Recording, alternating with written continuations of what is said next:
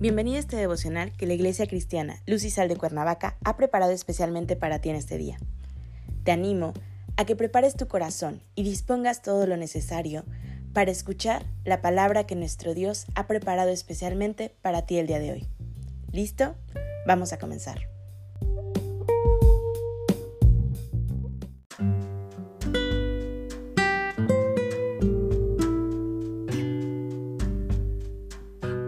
Hola, ¿qué tal? Es un gusto saludarte el día de hoy. Bienvenido. Recuerda que estamos en nuestra serie Familia, bendición de Dios, que forma parte del devocional diario de la Iglesia Luz y Sal de Cuernavaca. Hoy te voy a pedir que tomes tu Biblia y me acompañes a Primera de Timoteo capítulo 6, versículo 10. La palabra nos dice, porque raíz de todos los males es el amor al dinero, el cual codiciando algunos, se extraviaron de la fe y fueron traspasados de muchos dolores. Nuestro tema de hoy es la verdadera riqueza. Muchos textos bíblicos hablan sobre cómo administrar nuestro dinero con sabiduría. El capítulo 6 del texto de la primera carta del apóstol Pablo a Timoteo es especial, porque nos dirige hacia la verdadera perspectiva de lo que es la riqueza en ese texto, el apóstol Pablo instruye en tres directrices y son las que hoy te quiero platicar. Número uno, los que no son ricos. Él destaca la importancia de la fe, la considera una verdadera riqueza. Esta es un tesoro, pero no en el sentido económico. Nada trajimos y nada nos llevaremos de este mundo. La fe garantiza una riqueza mayor, la vida eterna en el cielo. Por eso debemos estar contentos de que tenemos ropa y comida, de que nada nos falta. Número 2. Los que quieren tornarse ricos. El deseo de riqueza puede llevar al pecado. Muchas son las personas que se dejan seducir por propuestas ilícitas para conseguir dinero fácil, por otras tantas decisiones para estafar al prójimo y aún obtener más a costa del sufrimiento ajeno. El amor por el dinero puede llevar a la gente a hacer cosas tontas y perjudiciales que terminan por destruirlos totalmente.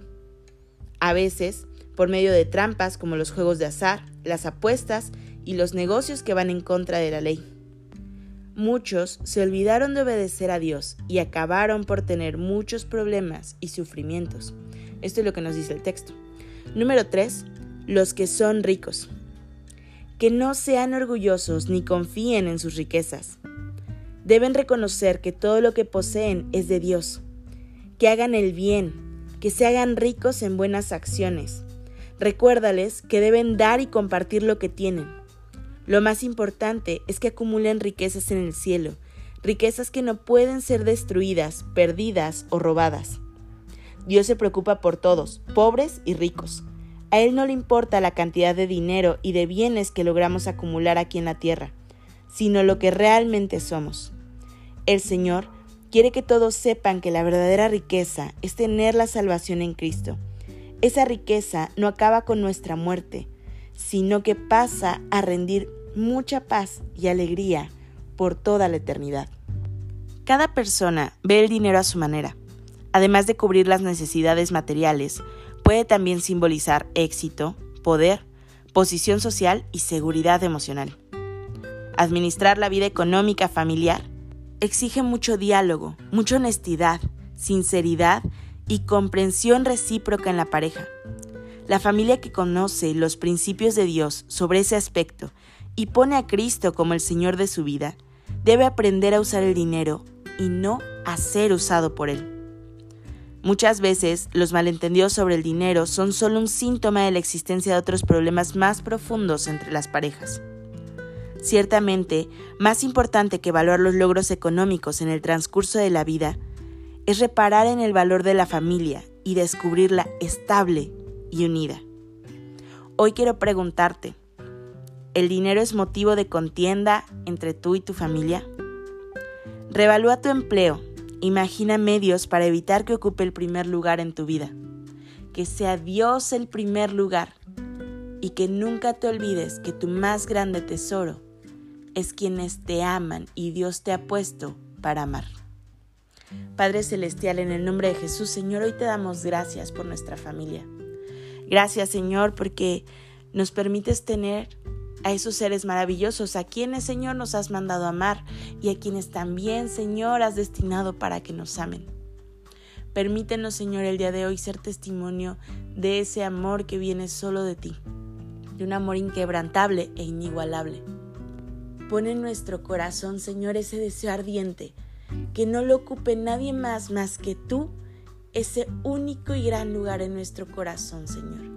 Quita todo aquello que nos distraiga y sé tú el centro, Señor, de nuestros motivos, de nuestra vida, de nuestra familia.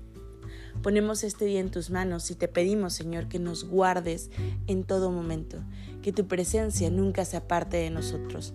Llénanos de tu gracia y de tu sabiduría. En Cristo Jesús. Amén.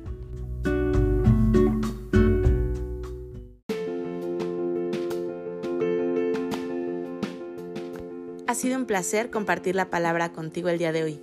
Te animo a que no te pierdas ni un solo devocional de esta serie.